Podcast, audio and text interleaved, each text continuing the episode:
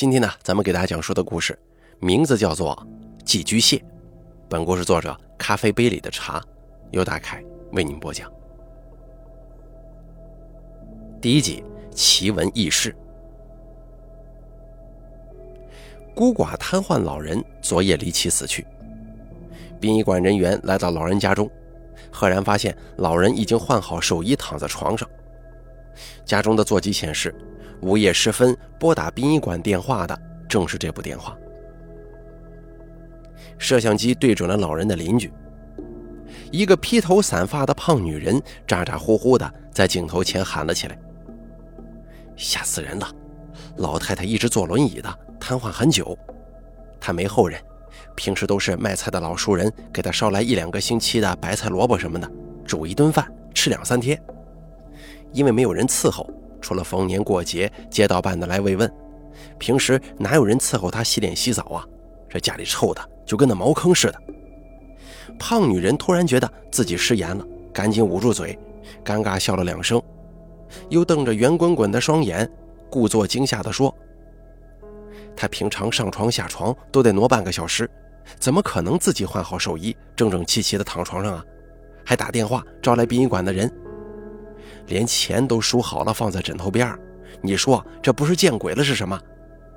大半夜的，吓死人了！他能动的只有一个脑袋，两只手啊！而且老太太根本不识字也不会打电话，她只会接听电话。那这个老人一直是独居吗？对呀，这房子几十年了，盼了这么久，终于要拆迁了。可惜老太太短命，等不到拿拆迁款呢。我说：“你可别用这种小眼神看我呀，我隔三差五的也会到他家去看看的。不过说来也奇怪，这几个月开始，老太太就不让别人进屋了。有一回，我从门缝当中瞅了一眼，哎呀，那屋子里收拾得干干净净，连窗户都擦得锃亮，家里什么臭味都没了。窗台上还摆了一盆茉莉花。老太太坐在轮椅上，背对着我，一身的新衣裳。”是街道办事处的人来慰问吗？什么呀，那群不要脸的，也就过年的时候送一桶油一袋米，你还真指望他们能干什么？一个个都是捏着鼻子进屋的，拍了照就走，闪得比狗都快。发下来的补助能有一半到老太太手中就不错了。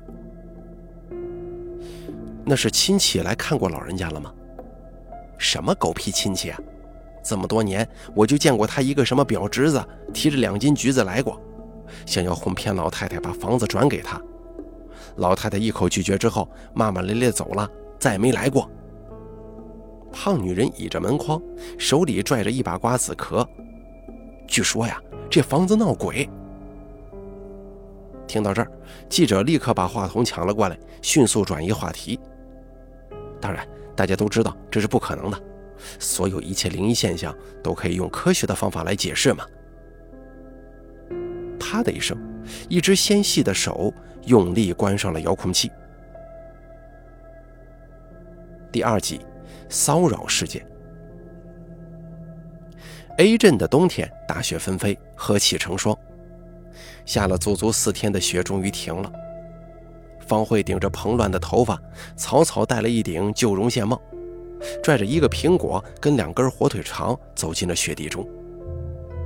一只老掉牙的哈巴狗摇摇的就冲他拼命摇尾巴。方慧把苹果咬成小块，咬一口丢一口，哈巴狗慢慢的吃着，吞咽的很困难。吃了好一会儿，才把这久违的晚餐吃完。慧儿啊，李明裹着磨得泛白的军大衣溜达了过来，亲昵的叫着他的名字。方慧低着头，顺着墙根就要溜，却被一把拽住了胳膊，一张热烘烘的嘴凑了过来，扯开他的高领毛衣，上去就啃。方慧用冰冷的小手死命地拍打李民的头，李民嘿嘿一笑：“哟，这半个月不见长本事了，都知道打人了。”说完，撩起他的后裙子就摸了上去。我喊人了。方慧猛地踹了他一脚，尖叫起来。李民这会儿正在火头上，这一脚被踹得火冒三丈，抬手一耳光扇得方慧晕头转向，一把拽住他的头发，拼命往墙上撞。方慧捂着头，一声不吭地反抗着，用脚使劲踹李明的膝盖。两个人像是两头喘着粗气的野兽，默默地打斗着。远远的一个人影从角落当中闪了出来，一边砸雪球，一边大声喊：“救命啊！打死人了！”李明一看不对劲儿，赶紧松开方慧，急急的走了。入夜时分，李明不死心，摸到了方慧的门外，突然听到了细细碎碎的说话声。他当时就是一惊，从门缝当中往里瞅，只见方慧趴在地上，叽里咕噜地喊着一个名字：“秋秋。”床下什么都没有，他又打开衣柜继续喊，桌下、椅子下、各种角落当中翻箱倒柜地寻找着他的秋秋。这个疯婆子又发神经了。李民吐了一口，开始咚咚咚地敲门。方慧不开门，一心一意地寻找着秋秋。李明直接把玻璃窗往里一摁，又猛地向外一拉，这窗栓呢瞬间就松了。他拉开玻璃窗跳了进来，把一口袋橘子放在桌子上。找什么呢？我帮你找啊。他弯下腰就熟门熟路地撩起了方慧的裙子。方慧按住裙子，把他的手用力往外拉，结结巴巴地说。我在找我的布娃娃，布娃娃不知道去哪儿了。哦，那个叫秋秋的布娃娃，丢了就他妈丢了，明天我再给你买一个。哦不，给你买俩。他哄他。李明记得那个脏兮兮的布娃娃，每次方慧都得搂着他睡觉，不然就会又哭又闹，折腾大半夜。他拿出一个橘子，笑嘻嘻地凑过去，给你。他抬手要，突然看了镜子一眼，摇了摇头说：“不，你不要，觉得我傻，你出去。”李明脸上的笑容缓缓落下。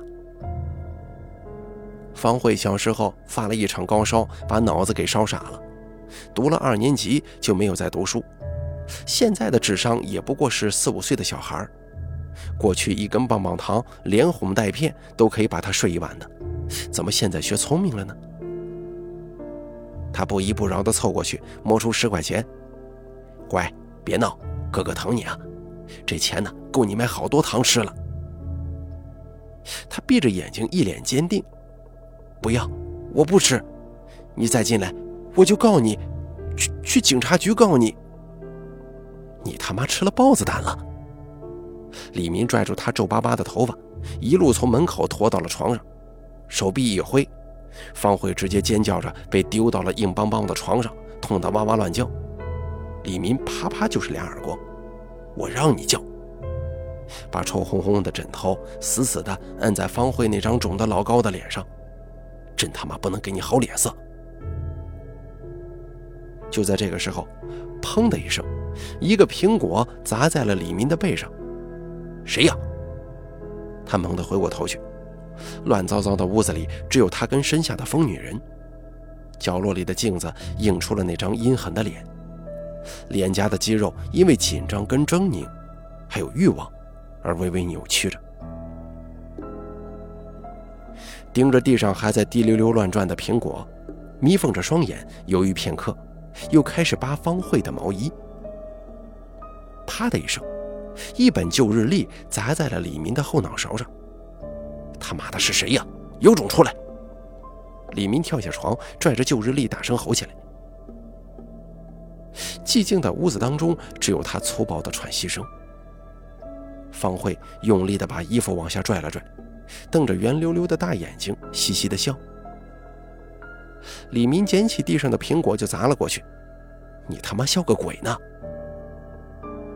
那个脱口而出的字让李明不寒而栗。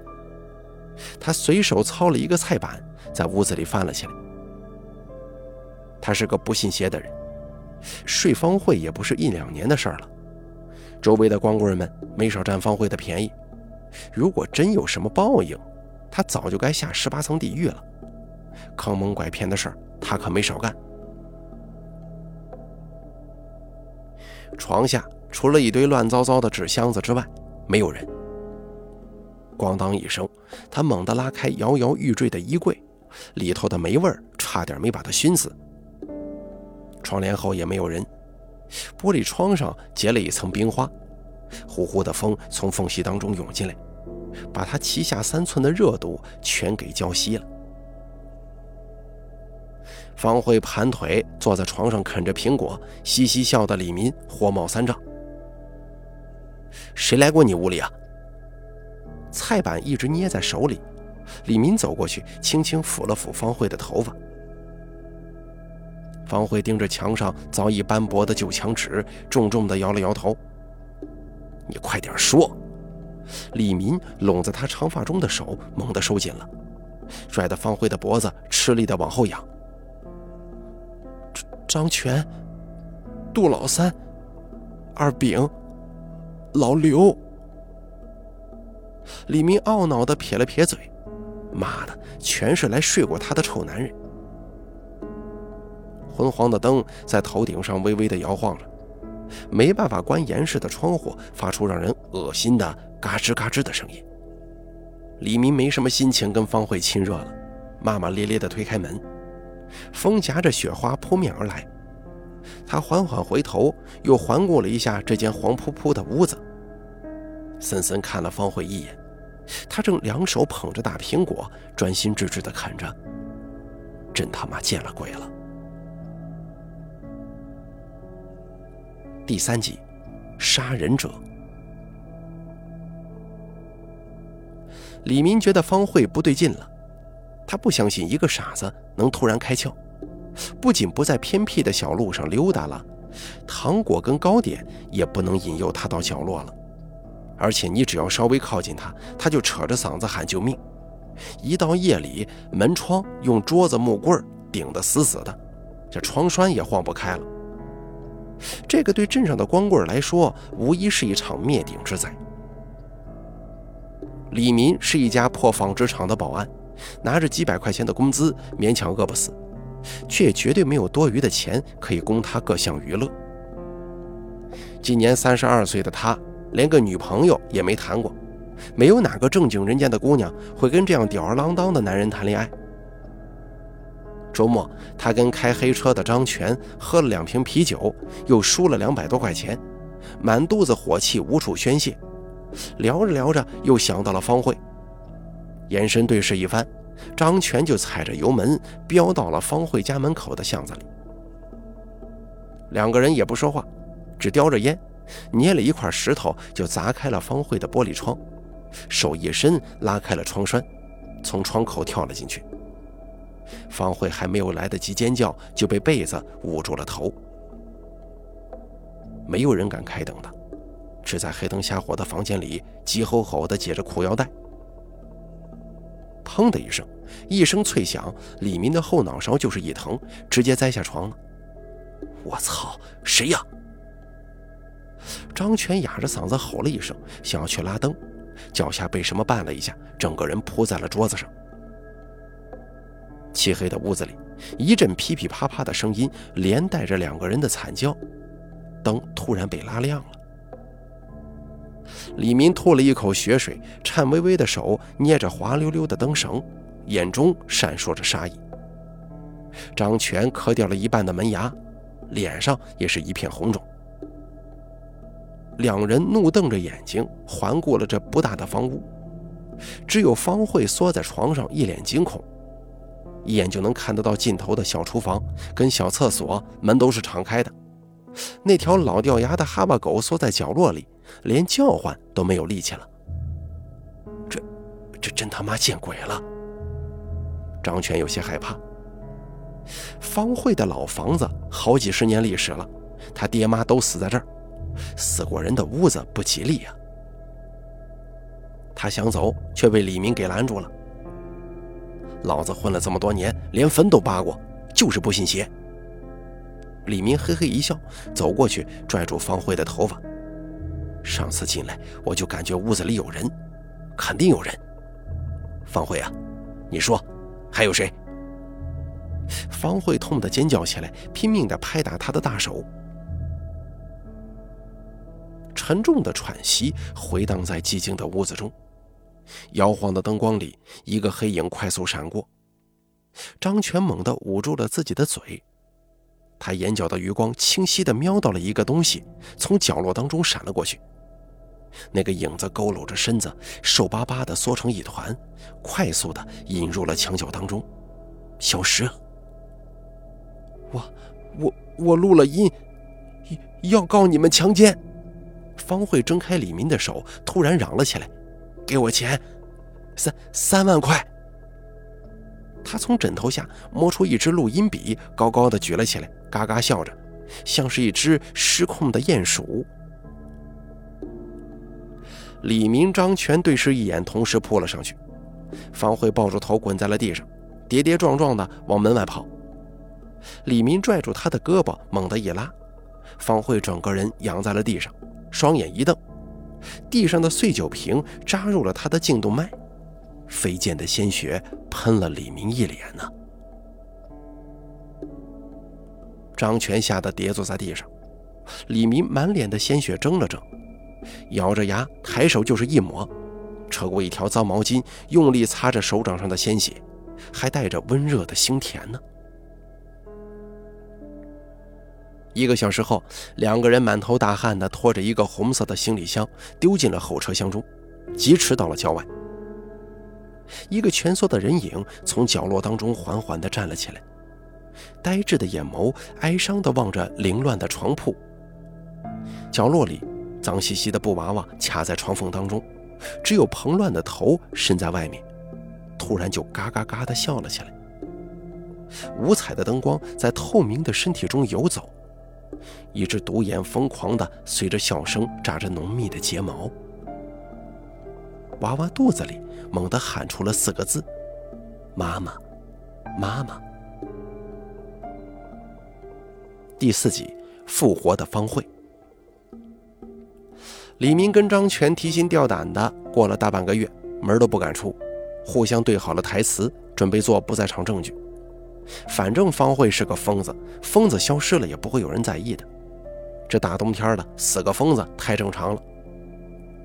但真正让他们害怕的是，每夜十点方慧家那盏准点亮起的灯。李明记得很清楚，就是那个时间，方慧断了气。隔三差五，方慧就顶着蓬乱的头发，穿着厚厚的旧裙子遛狗，买萝卜跟白菜。李明看的是清清楚楚，方慧的身后有影子，他是人，绝对不是鬼。张全吓得大病一场，请了神婆招了魂，又杀了两只大公鸡，花了好几百，总算是把半条命给捡了回来。李明不信那个邪，硬拽着张全开着车到了那片埋尸的小树林。那棵小雪松在雪地当中长势良好，小小的树枝上系了一根细麻绳，那是李明做的记号。树下还压了一块大石头呢。铁锹一铲子一铲子的往下挖，厚实的积雪冻得梆梆硬的泥土，挖得满头大汗了，那个红色的箱子也没露出来。一立方米的深坑当中，竟然什么都没有。绝对是这棵树，三根大树丫，五根小树杈，一根手腕粗，但是他妈的尸体却没了。明明断了气的人，光天化日之下出来遛狗买菜，夜里的灯总是在那个时间准时亮起，能不瘆人吗？这天晚上，李明收到了一条陌生的短信，三万，一手交钱，一手交录音笔。他盯着短信，突然就笑了。方慧根本就不识字，从来没有用手机的习惯，但是那个价格却刚好是李明存折里所有的积蓄。从头到尾都没有什么鬼，他就知道一定是有什么人在暗中搞这个鬼。他在腰间别了一把短刀，一直蛰伏在方慧家周围。方慧的家静得像是个坟墓一样。当夜晚浓稠的化不开的时候，他就摸了过去。门没有反锁，沉沉一推就开了。李明小心翼翼地迈开步子，咔的一声脆响，撕心裂肺的惨叫还没有从喉咙当中窜出来，一阵短促的火花过后，他就沉沉地倒了下去。那是他藏在床下的捕兽夹。不知过了多久，李明被痛醒了，模糊的视野逐渐清晰了起来。却看到了对面同样被透明胶绑得像是木乃伊一样的捆在椅子上动弹不得的张全，脑袋上也缠了一圈透明胶，双眼被迫大大睁着，只有眼珠，鼻孔露在外面，苟延残喘，正冲着他呜呜惨叫呢。张全的头上一道血乎乎的伤口，鲜血流了他一脸，整张脸都痛得扭曲了。吱吱吱的声音传了过来，耳朵里依稀听得到电动剃须刀的声音。李明吃力地转过头去，方慧正坐在裂口的梳妆镜前，反手熟练地剃着头发。不一会儿，方慧转过头来，那歪着头的笑容、呆滞的眼神，分明跟方慧一模一样。但是仔细看看，又的的确确不是方慧。女人穿着方慧的大棉衣，用毛巾一点一点地擦掉脸上的污垢。没有头发，没有眉毛，白得发青的皮肤，瘦得颧骨高耸，眼窝深陷，带着一种说不出的诡异。李明拼命地挣扎着，但是手被反捆在了椅背上，双脚也被死死地拴住，只能像是一只笨拙的青蛙，无济于事地蹦跶两下。光头女人从角落当中拖出来一个箱子，用力搁在了桌子上。李明跟张全的瞳孔瞬间收紧了。红色的箱子。光头女人缓缓地把拉链拉开，一股恶臭扑面而来。方慧的尸体已经布满了尸斑，虽然在寒冷的冬季，但尸体已经开始渐渐腐烂了。两个人拼命挣扎。几于崩溃呀！第五集，寄居蟹。我有过许许多多的名字，小张、云云、佳佳，而这一次我叫秋秋，是方慧的布娃娃。我是个孤儿，六岁那年从孤儿院逃出来以后，我就偷偷的寄居在别人家中。躲在阴暗的角落里活下去，像个隐形人一样。因为不敢偷吃太多，我一直骨瘦如柴。当然，这样的好处是，我可以藏在任何狭小的缝隙当中。我必须剃掉身上所有的毛发，这样才不会留下痕迹。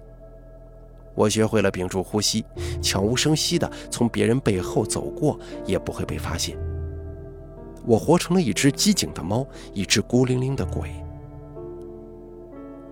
我曾经在一个宅男的衣柜当中生活了半年，在一对夫妻的杂物间活了两年，在一个寡妇的天花板上活了三个月。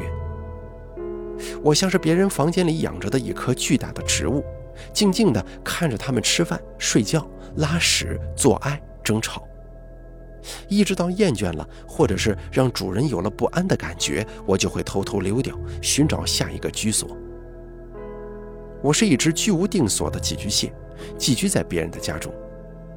如今只有两个人见过我的模样，一个是瘫痪的老奶奶，一个是方慧。老奶奶生了一场病，饿得快断气的时候，我从床下钻了出来，极为冷静地给她煮了一碗面，喂他吃了。他早已没有了喊叫的力气，只是一边吃一边默默地落泪。我洗了碗，又拖了地，把馒头跟水放在他枕边，准备离开的时候，他突然死死拽着我的手，怎么也不放开。我留了下来，像个尽职尽责的护工一样照顾老奶奶。他甚至给我取了个名字，叫佳佳。他从来不问我我从哪里来，为何会在他的床底下。他只是一遍又一遍地告诉我，他的寿衣在柜子的最底层。一照早就照好了，还有一叠钱藏在碗柜垫脚的砖头之下。一直到那一天，老奶奶寿终正寝，我帮她清洗了身体，换好寿衣，又拨打了殡仪馆的电话，这才离开了她的家。我像是一只猫，悄无声息地溜进了方慧的家中。她是个傻乎乎的女人，一个人住在偏僻的旧房子里，整天对着布娃娃自言自语。我看着一个个鬼鬼祟祟的男人来了又走，她被小恩、小慧还有拳头堵上了嘴巴，像个免费的妓女。我躲在床下吃饼干的时候。一个脑袋突然就坠了下来，冲我咧嘴傻笑。秋秋，他冲我招手，我面无表情地爬了出去，准备开溜。秋秋，秋秋，他拉着我的手拼命晃荡，又紧紧抱着我，高兴地转圈。他帮我洗澡，帮我穿衣服，帮我梳头发。我的头发已经一点点地长了出来。他把我当成了他的布娃娃，连睡觉都要跟我躺在一起。一会儿不见我，就在床下衣柜当中到处喊我。但方慧实在是太傻了，不论我怎么教她，她都学不会抵抗那些混蛋。我只能偷了一支录音笔，强忍着恶心录下了那些混蛋对方慧犯下的一切罪孽，让方慧勒索他们，拿到了钱我就带方慧走得远远的。但是，方慧却被他们杀死了。或许，自我从老奶奶床下钻出来的时候，一切都变了。这寄居壳中发生的一切，原本跟我没有任何关系，因为我的馊主意，间接的把他害死了。下一次，下一次，不论再看到什么，听到什么，我都永远不会再从黑暗当中出来了。因为人世间的丑恶远远超出了我的想象。我轻轻抚开方慧凌乱的头发，那双眸子已经泛灰。也好，她再也不用承受那些折磨了。我把真正的布娃娃秋秋放进了她的臂弯中，布娃娃会叫妈妈，这样她就不会孤单了。方慧曾经有过一个孩子，但却不知道父亲是谁。她被人从高高的楼梯上推了下来，流产了。我亲眼看到推她下来的人，就是李民。屋子里闻到了一股尿骚味儿，我捡起地上李民的手机，拨通了幺幺零的电话，压低嗓子说了一句话：“我杀了人，在某某街，某某号。”凶手的眼皮被透明胶粘得严严实实的。他们必须一直瞪大双眼盯着他们犯下的恶行，即使已经吓得尿了裤子。我戴上方慧的大帽子，围上厚厚的围巾，深深叹了口气，让他们害怕的还在后头呢。我啪的一声拉灭了灯，屋子陷入了黑暗中。方慧扭曲的身体在黑暗中一点点出现了轮廓。我同他轻声道别，把门关上了。时间刚好在十点整。行李箱的轮子在凹凸不平的雪地当中咯啦咯啦地颠簸着。我穿着方慧的厚裙子、小棉鞋，伤心地走入了黑暗之中。好了，寄居蟹的故事演播完毕，感谢您的收听。本故事作者咖啡杯里的茶由大凯为您播讲。